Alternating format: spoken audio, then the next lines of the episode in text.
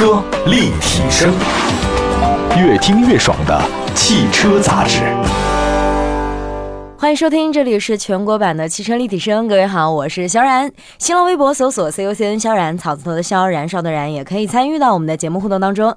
今天做客我们直播间的，依旧是我们的老朋友小峰老师哈。小峰老师今天也是给我们带来了一个非常高大上的话题，关于二零一九年国务院政府工作报告，主要是说的就是这个政府工作报告当中对于汽车行业的一些解读，包括其中一些关键词。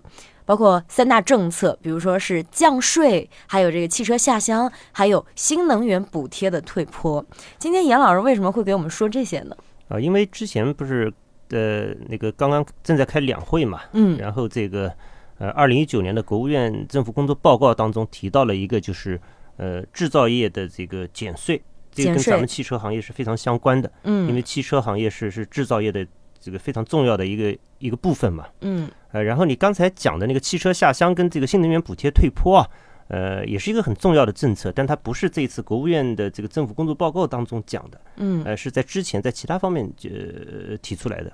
也就是说，二零一九年对于中国车市来说，有三个对中国车市影响力非常大的政策。嗯，对，从目前来看嘛，就是不管是降税啊、汽车下乡啊，跟这个新能源补贴退坡，对中国的这个汽车行业的影响还是还是蛮大的。呃，其中降税跟新能源补贴退坡，我觉得影响是非常大的。然后汽车下乡的这个影响呢，就是呃，目前会比较纠结一点，后面我们会再讲。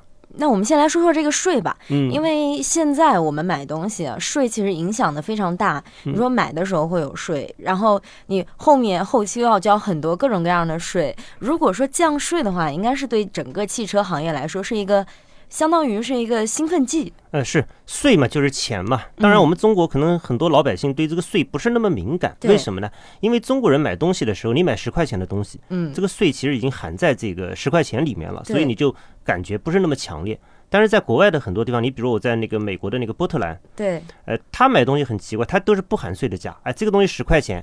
就十块钱，然后他那个销售会告诉你再加上八块钱的税，哎，那就一百零八块钱啊。现在很多的购物软件上面也是，就是你买的时候，他给你标的价格是不含税的，然后最后跟你说你要多付多少多少钱的税钱。我真的有的时候一看到那个税钱，我就不想买这个东西了。是，就是人家就说女孩子买东西经常会什么，就是。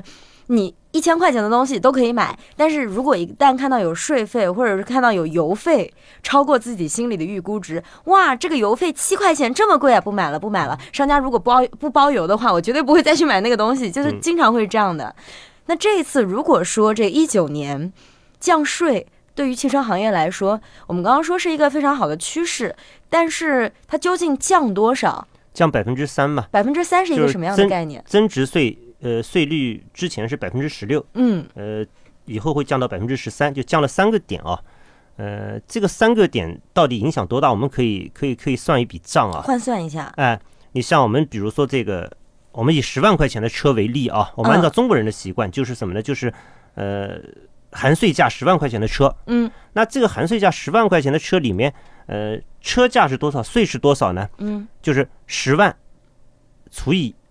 一点一六就是百分之十六的税嘛，也就是说这里面不含税的价是这辆车八万八万多八万六千两百块钱，嗯，税呢是一万三千八百块钱不到，这个税这么贵呀？是，我的天哪！那如果说这个税降完之后呢？你看那降完，如果说我们按照百分之十三的税来算啊，你这个车价现在这个不含税的价不是八万六千两百块钱吗？对对对，那你现在。百分之十六的税是一万三千八，嗯，那百分之十三的税是多少呢？哎，我的天呐，小学数学题我脑袋都炸了，一万一千两百块钱，这个可能算的比较绕啊，我们马上简单的讲就就就可能很好明白了，嗯，也就是说百分之十六的税降为百分之十三呢，这个十万块钱的车为例，它省了多少钱呢？省了两千六百块钱不到，一次大保养出来了，嗯嗯，精确的讲是精确的讲是。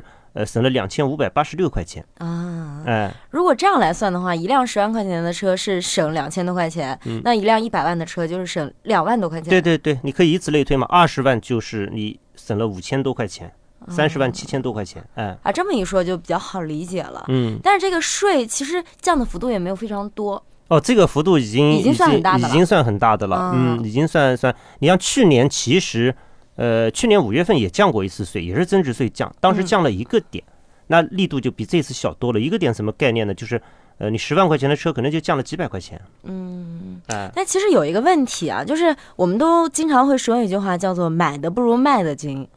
他会不会说国家把税降下来了，厂家和 4S 店把这部分的这个空间当成自己的利润？呃，应该不会。为什么不会不会呢？因为呃，中国的汽车品牌很多啊，嗯在中国来讲的话，这个汽车行业其实是一个算是一个充分竞争的行业。嗯呃，过去你想就是没有降税的这些题材啊，那可能各大这个品牌还会通过各种各样的办法去想办法去这个终端去打价格战。对，所以你现在到这个车市的终端，你去看看，说一辆车呃十万出头的车，包括合资品牌啊，降个三四万块钱很正常。嗯呃，也就是说反过来讲什么呢？就是既然有这个降税的政策了，那大家肯定还是要把这个让出去，因为对大家来讲，销量才是王道。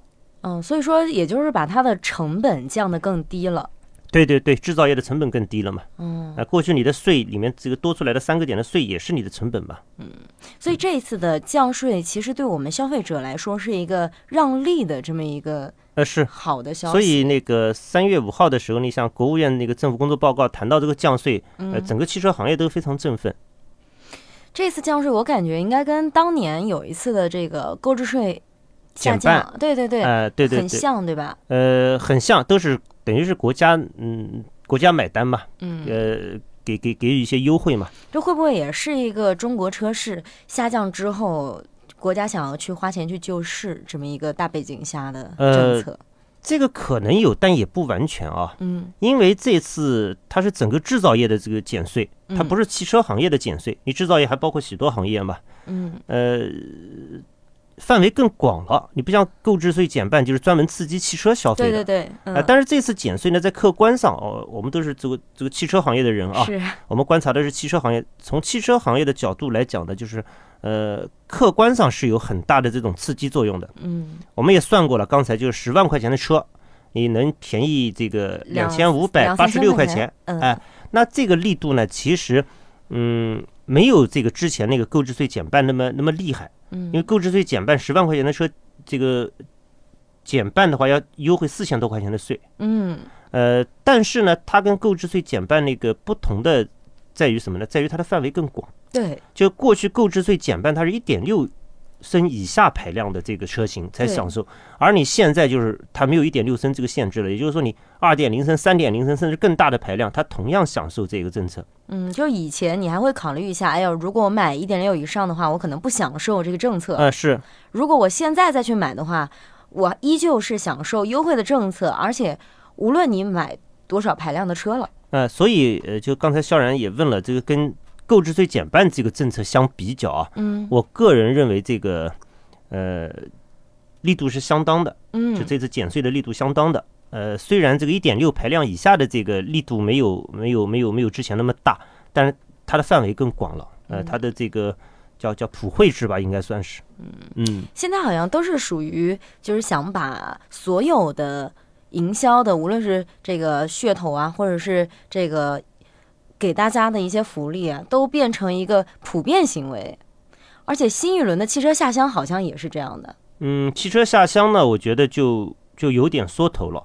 还是有说头的啊。是是是，啊，其实对于这一次减税之后啊，又听说有这个汽车下乡的时候，其实我们之前节目也说过了，说这个汽车下乡主要是针对农乡结合部，包括一些这个农村地区。那严严老师今天能不能给我们简单分析分析关于这个政策到底是什么一个来头？好，汽车下乡呢，这个其实我们之前在节目里面也说过是呃今年一月二十八号呃出台的这么一个政策，好像是这个呃发改委联合好像十个部委吧，嗯一起出台了这么一这么一这么一个政策啊。呃，它是在这个减税政策之前了。这一轮汽车下乡，好像他说的一个核心点是什么？就是促进农村汽车更新换代。嗯，我刚才为什么说有点一言难尽呢？我们嗯反正一步，我们一步一步的来讲啊。嗯，首先，这个汽车下乡它不是一个新词，因为不是新词。呃，因为零九年就曾经有过这么一个政策。呃，这一轮的汽车下乡呢，就是呃我的一个基本判断啊，就是至少目前来看，对中国车市的这种刺激作用啊，没有什么实质性的呃影响。不是普遍行为。呃，而且在这个呃过程中呢，因为你从这个节后来看，很多的媒体报道来看啊，嗯，包括我们了解的一些市场信息来看，它有点成为一个营销噱头的这么这么一种状况。营销噱头是是是，这个话怎么说呢？因为我们之前谈到汽车下乡，都觉得呀，这是一个非常好的针对于三四线、甚至更以下的城市的一些这个最基本的帮助补贴，相当于就是对于。对于带动农村的汽车消费有一个很大的积极的作用。嗯，是这么说吧，就是因为这一轮的汽车下乡的政策啊，嗯，它的核心呢是促进农村汽车的这个更新换代。嗯，呃，提出来就是有条件的地方可以对农村居民报废三轮汽车，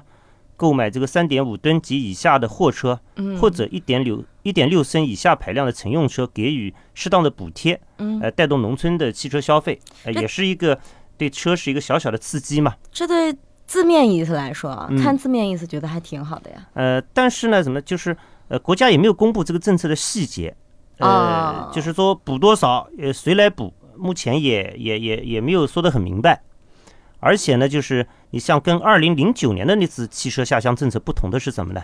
那次的汽车下乡啊，呃，是政府有一次性的这个财政补贴的，嗯哎、所以呢，就是这一次的这个汽车下乡，虽然很多品牌纷纷响应啊，呃，但是如果说你你要真金白银的去给给优惠、给补贴的话，嗯，这个都是企业自己掏腰包的。呃那这个就很难了。啊跟上一次不同。嗯嗯，上一次是国家买单，嗯，这对次企业自己买单，对，所以自己买单，可能企业有些企业的能动性会差很多嘛。积极性也会不太好吧？哎，而且我们看到一些媒体的报道，就是汽车下乡，某种程度上已经被一些车企给这个玩坏了，嗯，就成为一个营销上的噱头。虽然我们一直觉得这个没有实质性的、没有真金白银出来的这么一个政策属于一个营销噱头，但是我们究竟怎么去看？为什么会这么说？有没有一些实际的例子呢？啊，目前的情况是这样啊，就是到目前为止，已经有不到三十个品牌宣布加入了这个汽车下乡的这么一这么一个一个一个大潮当中啊。对，呃，但是从一些厂家公布的信息来看呢，就是汽车下乡名义下推出的各种优惠啊，很多这个原来就是原来这些优惠就是有的，啊，只不过呢这一次换了一个说法，呃，这是这个一部分车企的表现。然后呢，就是关于这个汽车下乡政策的核心部分啊，也就是报废补贴啊，嗯呃，货车补贴啊和小排量补贴啊，就有些高调响应汽车下乡的品牌呢，呃，经销商说我没有接到任何厂家明确的通知，嗯那就是说这块补贴没有通知，啊，嗯而且就是嗯，你像这个还有一个特别有意思的现象啊，就有一些车企呢，呃，我觉得是对汽车下乡的这个政策没有理解到位。这个是什么意思呢？呃，你比如说这个一些汽车呃一些品牌啊，它这个所谓汽车下乡的这个品呃车型里面啊，嗯呃，它还有一点六升以上排量的车型。呃，它比如说有些品牌，你看它说我全系车型加入这个汽车下乡，嗯呃，全系车型里面它有很多车型是一点六排量以上的嘛。嗯而国家的这一次这个汽车下乡的政策呢，它是一点六升以下排量的车型给予适当补贴。哦呃，这个其实说明什么呢？我觉得根本在于就是，即使没有汽车下乡的这个政策号召啊，在目前车市不景气、呃库存高企的这么这么一个状态下，很多车企呢其实也是要加大促销力度的。嗯，所以眼下呢，它正好有个汽车下乡的这么一个由头。就有点类似于什么，就是现在的所有人都把各种节日过成情人节，嗯然后就去为了出去玩，就是为了吃饭。然后现在车企就是把任何的政策都变成一个营销的手段。嗯，就本来就是要出去玩的，然后现在啊正好说这个过节了，那啊那我们就以过节的这个名义一起出去，是吧？啊，所以嗯这一次的降价，或者是说这个各个车企搞活动，也是只是借着厂家补只补什么汽车下乡来去搞一个噱头。嗯啊，有点这么一个意思吧。就如果它是这样的话，那对消费者而言，可能这个真正当中我们能受益的部分很少。呃，也不能完全这么说啊，嗯就是有些品牌，就是在打着这个汽车下乡名号的这些品牌里面啊，嗯。有些品牌的优惠力度是比之前确实要大的，啊，但是这个大呢，它并不是完全因为汽响应汽车下乡这么一个政策号召，它是本身我这个节后我就要加大优惠力度，我来我来我来促销。当然，这种企业还不是叫什么，不是最可恶的，最可恶的是有些有一些品牌可能呃打着汽车下乡的这个名号啊，它的给的优惠说不定还没有之前多呢。因为有一种明升暗降的感觉。哎，是我看到这个上海有一家媒体在报道嘛，说某品牌就是这个呃卖的很好的品牌，这个打着汽车下乡的名号，但是一查，他如果你不不在他那边，如果你不贷款买车的话，嗯，你的这个综合的优惠力度啊，比之前还少了两千块钱。啊，过去是没有打着汽车下乡名号的时候，还能优惠两万二。嗯，现在打上汽车下乡的名号了以后，发现只优惠两万了。我的天哪，这个对于消费者来说很难去辨别这个是真降价、假降价，真优惠还是假优惠。是。那对于我们汽车媒体来说，应该压力更大了哈。嗯嗯，其实除了我们刚刚说的这个汽车下乡，还有这个呃税降税这一块儿之外。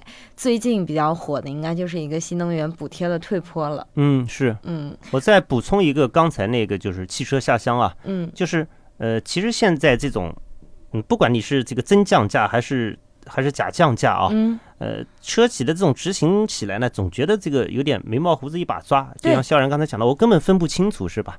所以最好的这种。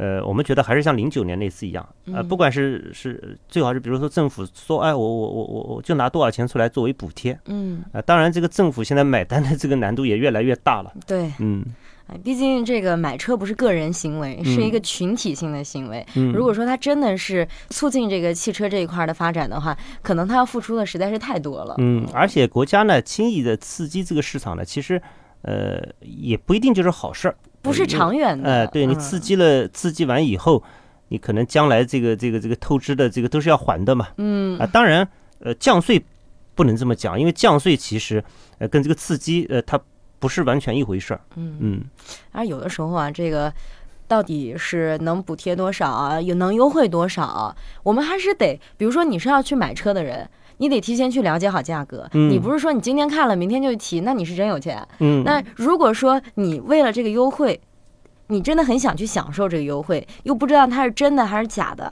那你就等，自己去对比。我们给消费者要提一个什么醒呢？就是现在确实你去买车啊，嗯，各种各样的这个名目的优惠啊，太多了，很多，呃，你你都搞不清楚。然后它是各项累积加起来，然后这个这个里头有有点变化，然后偷偷的少了哪一块或者怎么样，你。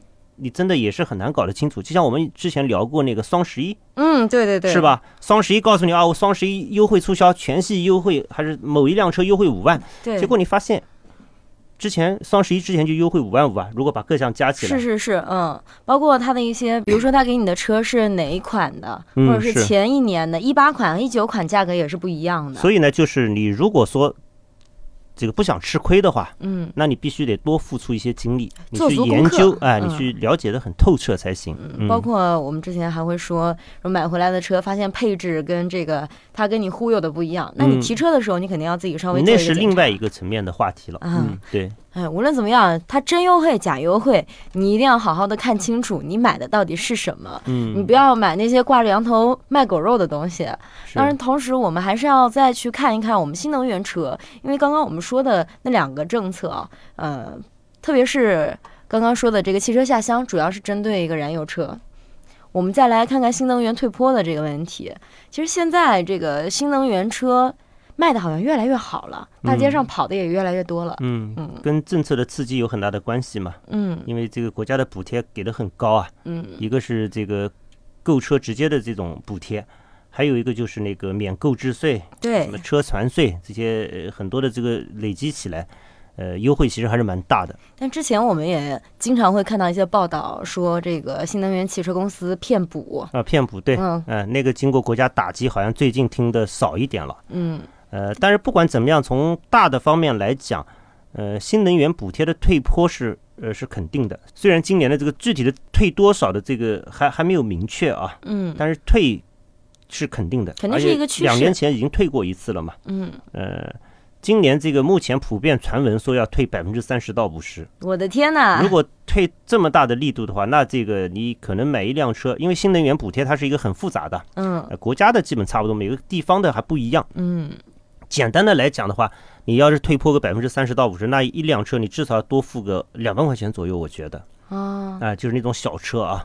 因为我之前看过一个新闻，就说这个司机开了一辆新能源的车，结果电池坏了。啊，换电池比买车贵，对，换电池比买车贵，因为它这个整车的优惠幅度要要要比这个电池单独买要便宜很多。是，嗯，所以如果说一旦这个新能源汽车的优惠政策退坡了之后，是不是这种本末倒置的行为就会越来越少？呃，应该是就是越来越控制这种情况的发生吧。嗯嗯。其实这些年，国家一直推行这个新能源汽车，无论是在购置税上面的这个优惠啊，还是买车时候的优惠啊，我们都能省下来不少钱。主要还是为了去推进新能源车的一个发展吗。嗯，是。如果不是两会上这个呃降税百分之三的这个新闻啊，嗯，其实从目前来看，其实呃新能源补贴退坡对二零一九年来讲，应该是关注度最高的这么一个汽车行业的政策。嗯。今天我们说这个呢，还有一个非常有意思的啊，就是呃，我最近看到了这个有一个新闻啊，嗯，呃，我觉得可以拿出来跟大家分享一下。之前不是讲了嘛，就是关于新能源补贴退坡的这么一个政策啊，嗯，就是二零一九年肯定是退坡的，但是退多少、怎么退，网上有各种各样的版本，到现在也没有人知道这个到底怎么样啊，官方消息没出来。但是，但是前一阵呢，我我我看到了一个消息啊。就是消息来源比较的权威，然后这个政策的思路呢比较有新意，所以我觉得呃可以拿拿到节目当中跟大家分享一下啊。嗯，这个消息是怎么呢？就是呃有记者采访了这个中国汽车工业协会的这个常务副会长叫董阳的，呃这个人表示呢说什么呢？说新能源汽车补贴的这个政策啊很快就要出炉，然后呢主要是地补将有重大的调整，也就是说地补不再补车的这个现金了。嗯，他补什么呢？我将补电给你啊？嗯，是，嗯，没有没有明白这到底什么意思？哎，过去这个地补不是直接给你钱吗？对，就我我地补优惠三三万，对，你就直接把这个钱从这个车价里砍掉，砍掉了。嗯，现在我补你电，我比如补你三万块钱电，还是补你两万块钱电？那这个钱你正常付，付完了以后，你你后期我慢慢给你电。啊，我我好像明白什么意思了。如果换成燃油车的话，嗯就补你油嘛，就给你油卡，给你加油卡。是这个电就是给你充电。嗯，是。哎呀，你油给你油卡你不用，那你就吃亏了嘛。给你电你不用电，那你就吃亏了嘛。哎，我觉得这个政策思路挺挺有挺有意思的哈。我目前的理解就是，呃，要让你真的是去开这个车啊。这个对什么就特别有针对性呢？就是对一些这个。插电混动的这个车型啊，嗯，其实中国过去有一个嗯非常怪的现象，呃，是什么呢？就是说在一些限牌的城市啊，市民可能出于这个牌照的考虑啊，说我买辆混动，嗯，呃，我我我我就可以上牌了，对，或者在上海这些城市，我就不用花十万块钱去拍那个牌照了，是，嗯，但是买到这个插混的车以后呢，有个什么问题呢？出于方便，大家很很多人就我直接就。就就把它变成燃油车开，还是用燃油，那个电我基本上就不用了。嗯，呃，所以这个这个其实是是一个明显的一个相当于一个 bug 嘛。嗯，那如果将来给你补电了以后，会会会出现什么情况呢？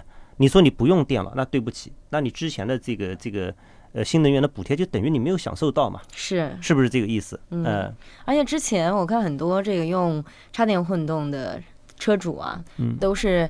一边用着这个，大部分时间用着燃油，然后少部分时间用电。如果说真的把这个补电这么一项行为成为一种政策的话，嗯，其实我们知道插混的这个车价会更加的高一些。对。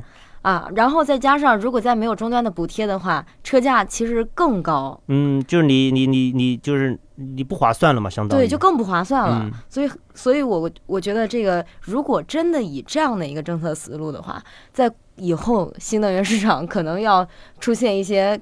怎么说呢？就是可能以后的新能源市场又会是另外一一种景象了。嗯，它的这个今年的新能源的这个补贴退坡的具体的政策还没有出来。嗯，我们说的这个补电啊，也只是可能是呃一家之言。嗯，呃，我们只不过是觉得它挺有新意的，所以拿出来跟大家讲一讲。我觉得还有可能是一种试探性的行为，看看大家的反应怎么样。呃，经常会有这样，比如说一个政策出来之前，先试探一下，看看大家如果反应特别的激烈。那我们就说这个这个政策不是这样的。然后，如果一个什么政策，哎，先先放出点风，发现哎，大家对它的这个风评还是挺好的，那我们就这样实施。经常会有这样的现象，不知道这个是不是真的会成为一个事实啊，还是蛮值得期待的。不管怎么说，等新的政策落地之后，和之前买同样的新能源车，消费者肯定是要花更多的钱的。对，可以这么理解。嗯，是这个新能源呢，取消这种高额的补贴啊，或者补贴逐渐降低啊，我觉得也也未必是坏事啊。所有的这个依靠补贴支撑的这么这么一个市场啊，它都很难长久。嗯，呃，你不管是这个过去的购置税减半的这些这些刺激，还是这个新能源补贴的这个刺激啊。其实，特别是新能源汽车领域，过去的负面还是蛮多的。是，呃，骗补啊，什么什么一些事情。嗯。呃，补贴政策的调整以后呢，我觉得，呃，慢慢的会促进电动车的这个竞争回进一步回归市场。嗯。不知道你现在是不是也在开电动车呢？如果有任何关于汽车的，想跟我们一起来聊一聊的，都可以添加我们的微信公众号“汽车立体声”来参与我们的节目互动。以上就是我们汽车立体声的全部内容，感谢各位的收听，我们下期再见。